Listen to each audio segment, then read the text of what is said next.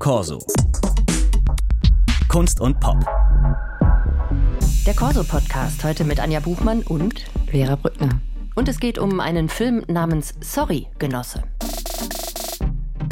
Sorry, Genosse, als ich äh, den Titel dieses Films las, da dachte ich erstmal, naja, ein Spielfilm über die DDR-Zeit à la Goodbye Lenin, Sonnenallee, das Leben der anderen oder weitere Filme dieser Art. Aber nein, es ist ein Dokumentarfilm über die DDR, beziehungsweise im Grunde auch eine Liebesgeschichte zwischen Karl-Heinz aus dem Westen und Hedi aus dem Osten, in Thüringen genau gesagt.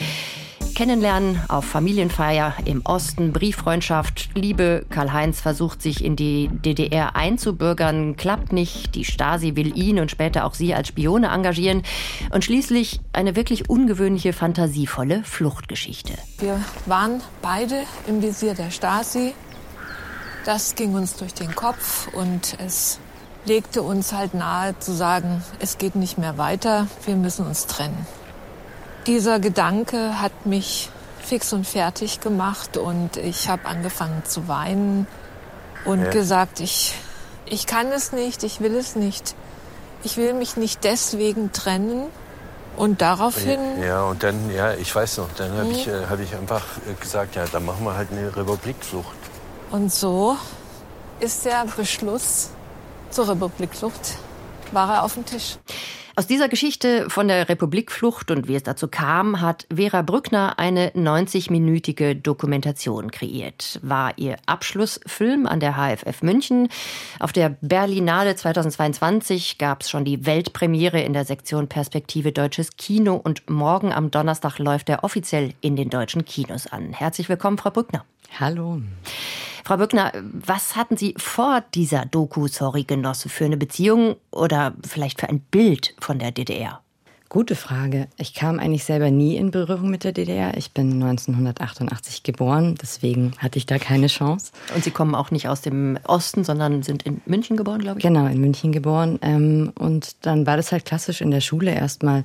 Hört man davon, spricht man darüber. Ähm, das war aber relativ wenig. Ich hatte Geschichte-Leistungskurs, da habe ich auch eine Facharbeit geschrieben über die freie deutsche Jugend. Und irgendwann verstand ich, dass das, was meine Großmutter mir früher erzählt hat, eigentlich auch eine Fluchtgeschichte war. Da war sie aber leider schon verstorben und mir war es nicht mehr möglich, lauter Fragen dazu zu stellen. Ihre Großmutter, mhm. die aus, aus der DDR geflüchtet ist? Die war aus der DDR geflohen, ja, ah. tatsächlich auch. Auch aus, auch aus Thüringen. und dann ähm, war es quasi ein Zufall, dass ich auf Karl-Heinz und Hedi traf. Das sind die Eltern von einem langjährigen Freund als der Karl-Heinz mit der Stasi-Akte rumkam, war ich sehr neugierig. Naja, ich denke mal, dass Sie, nachdem er mit der Stasi-Akte kam und Sie ein bisschen von der Geschichte erfahren haben, direkt dachten, da muss ich irgendwie was drüber machen, oder? Hatten Sie dann schon direkt ein Bild im Kopf, eine Intention oder eine Herangehensweise oder irgendwas in der Art? Also ich war schon in meinem Filmstudium relativ fortgeschritten und es war klar, irgendwann mache ich noch meinen Abschlussfilm.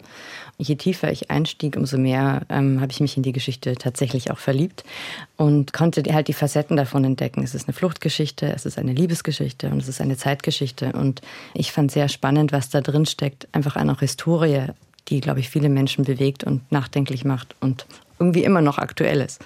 Bevor wir nochmal auf die Machart äh, zu sprechen kommen, die tatsächlich sehr, sehr interessant ist und auch ungewöhnlich, wie haben Sie die beiden Protagonisten, also Karl-Heinz und Hedi, dazu gebracht, sich derart zu öffnen? Ich meine, die haben ja auch zum Teil aus äh, privaten, persönlichen Briefen aneinander, sie waren ein Liebespaar, äh, vorgelesen. Das war ein Prozess auf jeden Fall. Die beiden waren mir sehr zu, oder sind mir sehr zugewandt. Ich glaube, nur dieses Vertrauensverhältnis hat das möglich gemacht. Und ähm, sie hatten große Lust, dass ich einen ganz tollen Film mache und haben mir auch dann vertraut, dass wir alles machen, was es braucht, damit es ein guter Film wird. Ich glaube, sie haben nicht damit gerechnet, dass es diese Wellen schlägt, die es jetzt angenommen hat und sie auch so in die Öffentlichkeit treten mit einer privaten Geschichte. Hätten sie das im Kopf gehabt, wären sie vielleicht etwas gehemmter gewesen während den Dreharbeiten. Aber es hat sich entwickelt und es hat auch, sie haben sich auch als Erzählerinnen entwickelt während dem Prozess. Das war sehr schön zu sehen, wie sie auch gemerkt haben, ah, ich muss das so ein bisschen machen wie im Roman oder wie in einem guten Musikstück. Und das hat denen dann irgendwann auch immer mehr Spaß gemacht. Aber am Anfang war das noch, war das noch nicht so ganz klar. Also auch wie intim es wird und wohin das geht. Aber das, ja, nur durch Vertrauen war das möglich. Ja, ich vermute mal, dass Sie sehr viele Interviews und sehr lange Interviews geführt haben und sehr viel zu schneiden hatten. Es war vor allem viel Vorarbeit. Also was, okay. was jetzt auf der Leinwand ist, ist im Prinzip vier Jahre Arbeit. Und ähm, wir haben sehr, sehr viel davon gesprochen. Ich habe tatsächlich den Film verschriftlicht in ein Drehbuch, habe das denen auch gegeben zum Lesen, ähm, weil das sonst nicht möglich gewesen wäre, diese riesige, also die ist ja sehr immens und vielseitig, die Geschichte mit wahnsinnig vielen Details wirklich auch zu greifen und zu wissen, was braucht's, was muss der Zuschauer verstehen, wie baut man sie auf, ist sie chronologisch. Deswegen, die waren immer mit mir im Austausch über die Geschichte und ähm, wie wir sie packen, wie wir sie erzählen wollen auch welche, wie die Inhalte vermittelt werden, haben wir immer eigentlich auch gemeinsam entschieden. Das heißt, die beiden haben auch nicht nur frei von der Leber weg geredet, sondern halt schon unter gewissen Anweisungen, so nach dem Motto, das und das muss aber drin sein, damit es klar wird. Ja, also der Film hat ja sehr viele Schauplätze. Wir sind an verschiedensten Orten. Ähm, die sind teilweise von mir ausgewählt. Die haben metaphorischen Charakter. Das sind Originalschauplätze. Das mischt sich sehr bunt durch. Und ähm, ich musste das vorher verorten. Also wo findet welcher Teil der Geschichte statt? Und welchen Teil haben wir auch schon? Das heißt, sie haben nicht in der Regel von der Leber weggesprochen, sondern wir haben das gut geplant und immer vorher auch nochmal quasi, ich habe sie nochmal gesagt, wo sind wir gerade im Film, wo stehen wir? Und jetzt würde diese Information kommen. Schau doch, dass du sie ähm, nochmal in dein Gedächtnis rufst und lebendig erzählst. Also es gibt viele Interviews zu hören. Das Vorlesen von den Briefen hatte ich schon erwähnt. Dazwischen dann kurze auch zeitgeschichtliche Einspieler. Viele wechselnde Orte, wie Sie gerade schon gesagt haben. Irgendwie, was weiß ich, an der Uni in Jena war das, glaube ich, in so einem Wohnzimmer mit 70er Jahre Kulisse Vorhang und in irgendeinem Restaurant vor Frankfurter Hochhauskulisse im Wald, äh, vor einem alten Hallenbadgebäude und so weiter und so fort. Oft so ein bisschen auch in Retrofarben getunkt. Das sollte dann auch ja den Bezug zur beschriebenen Zeit darstellen, denke ich. Ja, also tatsächlich, es gibt einen Ort, der war ein Glücksfall auch für uns. Der ist in der Nähe von Frankfurt, das Parkhotel 1970. Da ah, ist quasi und in den 70er Jahren spielt das Ganze. Genau. Und ähm, dieses Hotel schloss auch in den 70ern und war quasi unberührt bis jetzt vor ein paar Jahren und hat jetzt erst wieder eröffnet. Und deswegen ist alles original aus den 70ern. Alle Möbel, die Glühbirnen, die Zeitschriften. Und da haben wir quasi die zweite Hälfte des Films vor allem gedreht.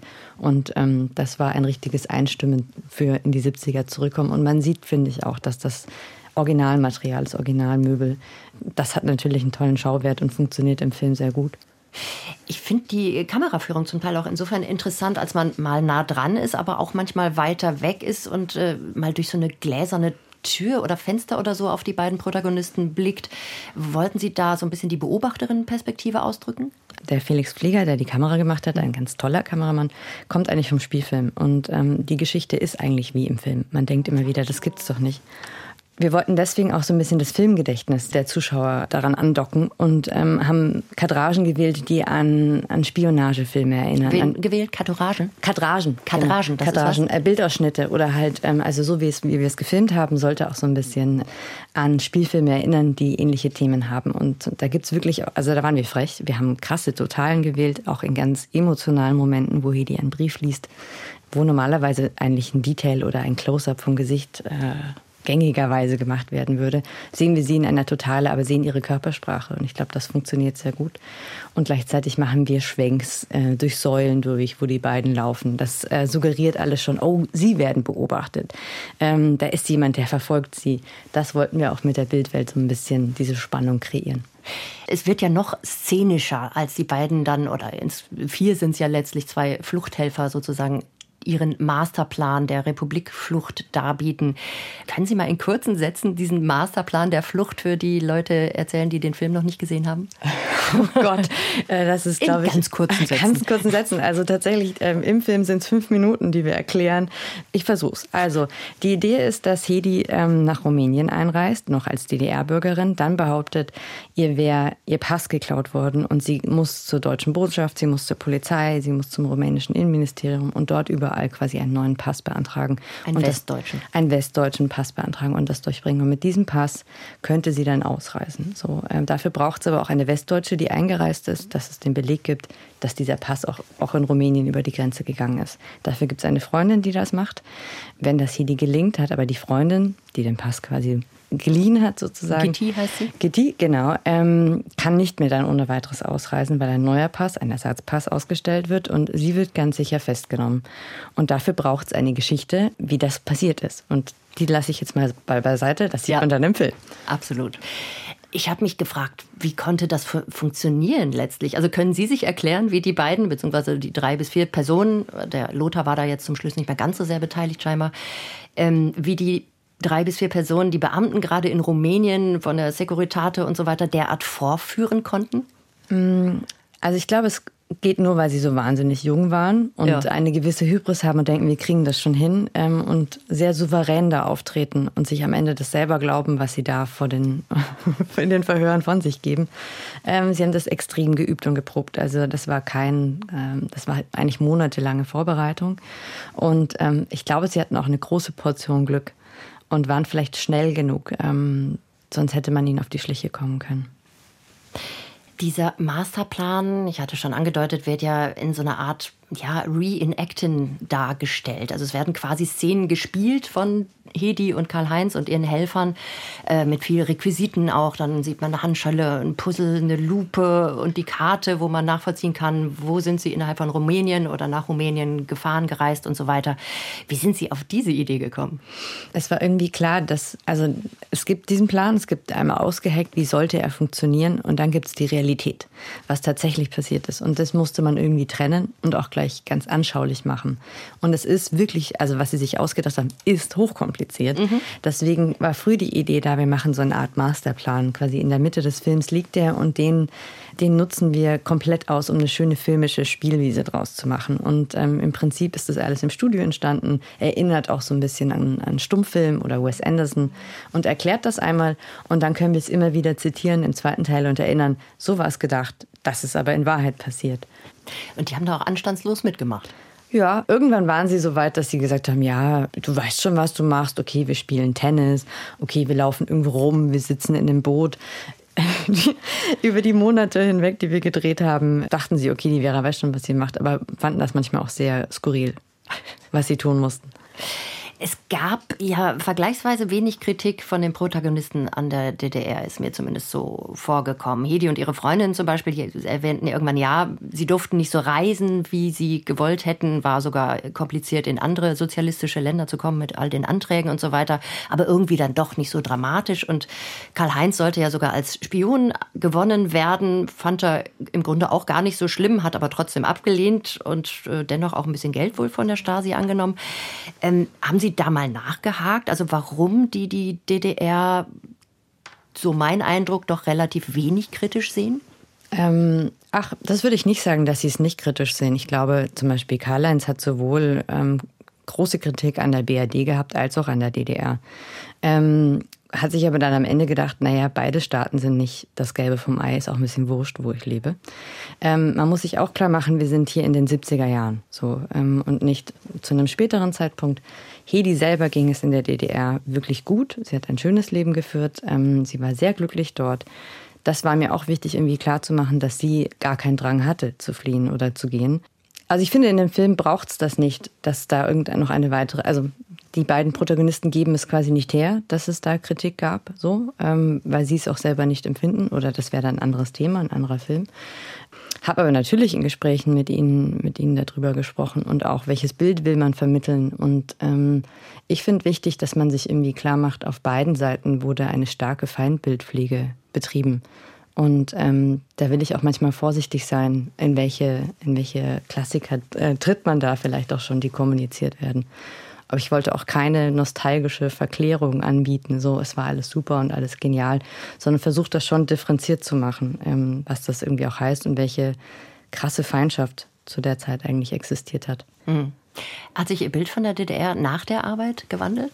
Sicherlich. Ich habe auch Sachen erfahren, die wusste ich noch nicht, die fand ich auch interessant, die fand ich auch, ähm, ja, ähm, die, die stellt man sich komplett anderes, anders vor. So, ähm, Zum Beispiel? Ich fand es sehr spannend, als die Hedi von ihrem Studium erzählt hat, wie da, also sie hat Medizin studiert in Jena, wie da die Prüfungen zum Beispiel waren. Sie war, saß in einer Prüfung, hatte eine Sache, die wusste sie nicht genau und dann haben die Prüfer gesagt, ja, wir merken, da sind sie noch schwach, ähm, den Stoff haben sie nicht drauf, das haben sie noch nicht verstanden. Wir sehen uns in einer Woche wieder und dann prüfen wir sie nochmal. Und ähm, das wäre hier absolut undenkbar gewesen. Sie wäre einfach durchgeflogen, ja, und wäre vielleicht aus dem Studium geflogen irgendwann. Ähm, da war es wirklich, die, die war eingeplant als Ärztin und die sollte diesen Beruf auch ausführen. Und deswegen ging es wirklich darum, dass sie den Stoff real kann. Und versteht.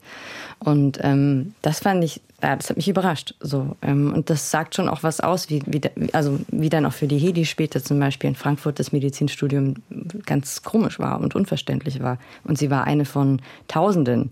Und ähm, niemand, niemand hat miteinander gesprochen. Und äh, bei ihr war das komplett anders in kleinen Seminaren, wo sie sich gegenseitig geholfen haben.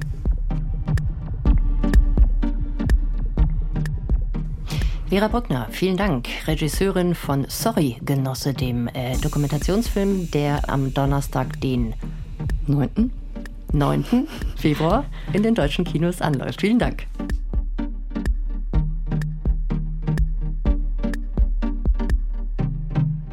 Corso. Kunst und Pop.